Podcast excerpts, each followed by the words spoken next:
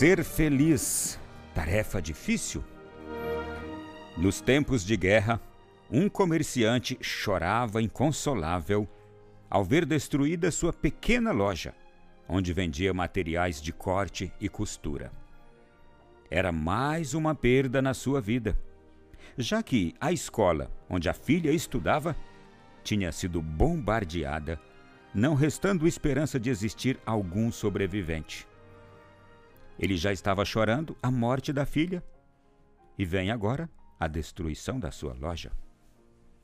Nesta hora, uma idosa que passava por perto carinhosamente falou para aquele comerciante: Olha, senhor, debaixo dessas ruínas ainda resta esperança.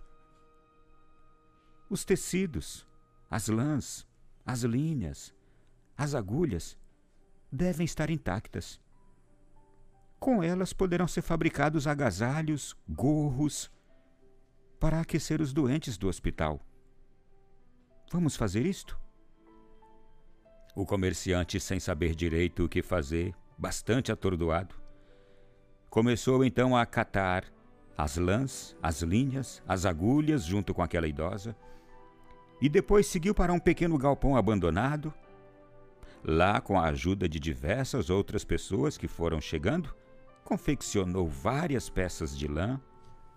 E terminado aquele trabalho, e ainda sem saber o porquê daquele triste acontecimento, o homem embrulhou tudo num grande saco, levou ao hospital e, chegando lá, começou a distribuir os agasalhos para todas as enfermeiras. E também chegava a entrar em cada uma das enfermarias. Os doentes sorriam agradecidos porque o frio naquela época era intenso e o hospital não estava capacitado para acolher tantos doentes. Muitos estavam descalços, sem meias, outros não tinham sequer um cobertor e ali agora estavam sendo aquecidos. Durante a distribuição das roupas e dos agasalhos, o comerciante encontrou uma menina toda enfaixada, da cabeça aos pés, que olhou para o rosto sofrido daquele homem que, embora estivesse ali trabalhando, mas não parava de chorar, lembrando de tudo que havia perdido. E de repente, aquela menina, toda enfaixada, olhou para ele e começou a chorar. Suas lágrimas eram de alegria, e ela chorava e ria. Então o homem não estava entendendo. Segurando um pouco o choro, a menina disse: meu Deus, quanta alegria! O comerciante, ainda sem entender direito a reação daquela menina enfaixada, perguntou: Por que você está tão contente? É só porque dei um par de meias para aquecer seus pés? A menina rapidamente respondeu: Não são as meias, papai, é a sua presença. Aquele comerciante ficou surpreso e, ainda sem nada entender, perguntou: Papai? Como assim, papai? Minha única filha estava na escola quando uma bomba explodiu tudo, ninguém sobreviveu. A menina, porém, o interrompeu e disse: Mas sou eu, a sua filha, papai. Milagrosamente consegui sobreviver. E apesar dessas faixas em meu rosto, nunca me senti tão feliz ao saber que o meu pai, mesmo numa hora de muito sofrimento, aproveitou os restos de uma ruína e me agasalhou e está ajudando outras pessoas.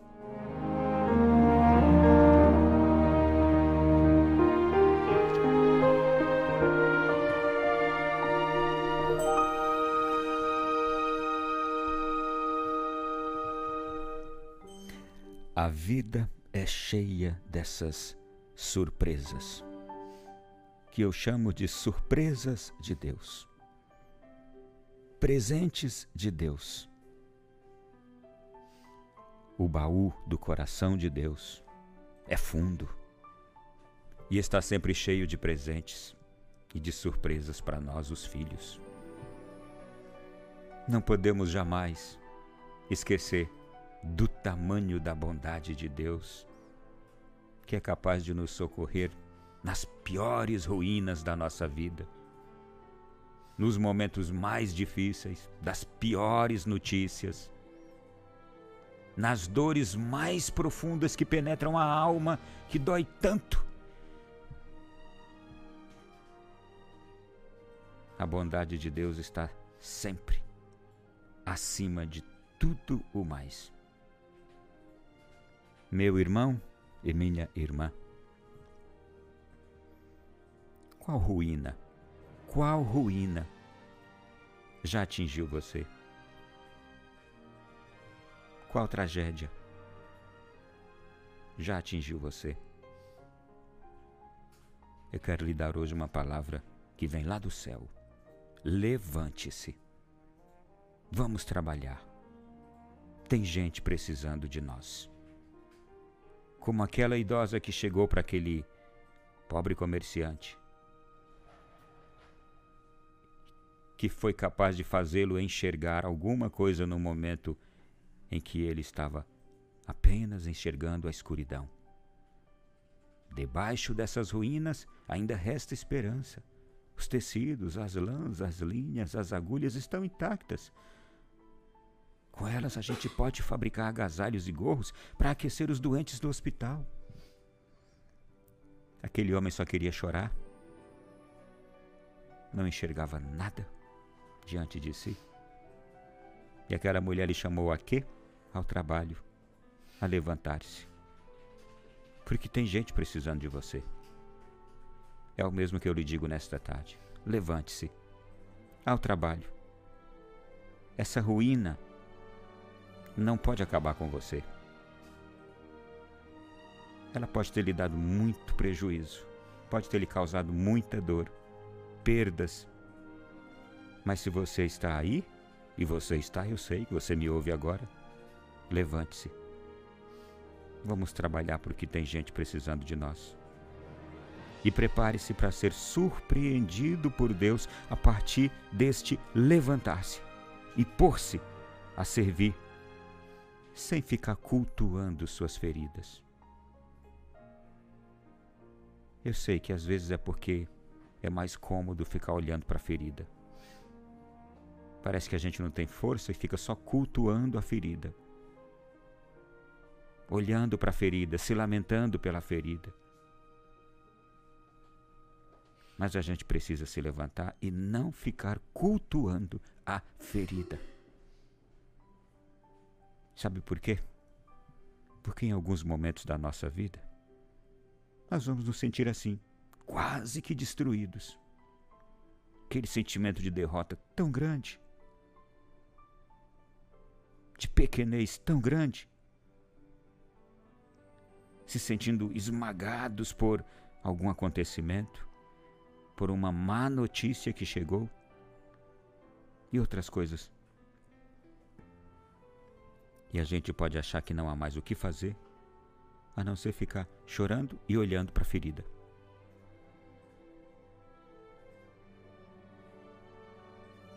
Achando que a gente não tem mais força para lutar, para levantar. E às vezes nem motivos para levantar.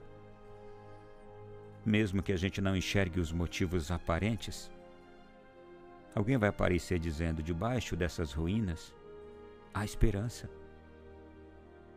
Vamos levantar. Vamos lá debaixo das ruínas e pegar o que sobrou, e com o que sobrou, vamos ajudar os outros?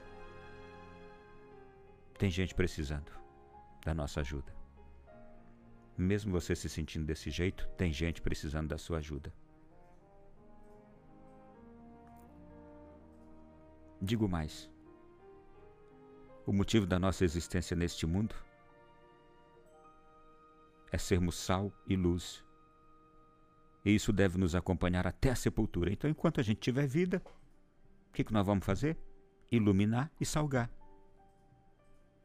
Nós vamos iluminar, levar conosco a luz de Deus, a luz da bondade, onde a gente puder enquanto a gente estiver de pé. E vamos salgar. Salgar quer dizer o quê? Temperar.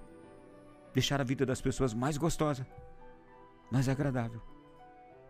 Enquanto a gente estiver iluminando e salgando, nós mesmos seremos atingidos por essa luz e por esse sabor. E nós vamos voltar a sentir o gosto de estar vivo. Porque tem gente sentindo só o gosto da morte já. Acha que de fato não resta mais nada, então quer desistir de tudo. Eu vou repetir: levante-se. Vamos ao trabalho. Há uma luz a ser levada, há um sal a ser levado. Vamos fazer isso e no caminho nós mesmos seremos atingidos. Aliás, são três palavras sagradas que não podemos jamais perder de vista. Elas são virtudes. Elas são para você. São para todos nós nos tornarmos virtuosos. A primeira palavra é fé. Não deixe essa chama se apagar jamais. Acredite contra tudo. Segunda palavrinha é esperança. Espere. Tenha fé. Espere. Deus vai surpreender você como surpreendeu aquele comerciante. Milagrosamente, naquele hospital, ele achou que a filha dele já havia morrido.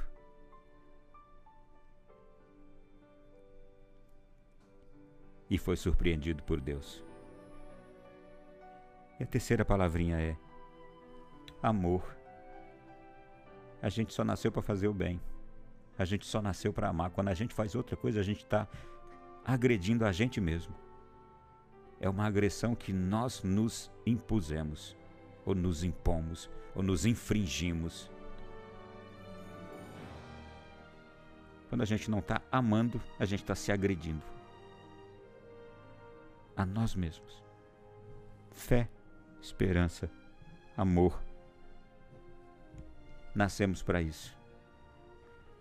Então, mais uma vez vou repetir: levante-se. Vamos fazer alguma coisa com o resto dos escombros, das ruínas. Se, se temos ainda em nós a vida, então a gente consegue iluminar e salgar este mundo.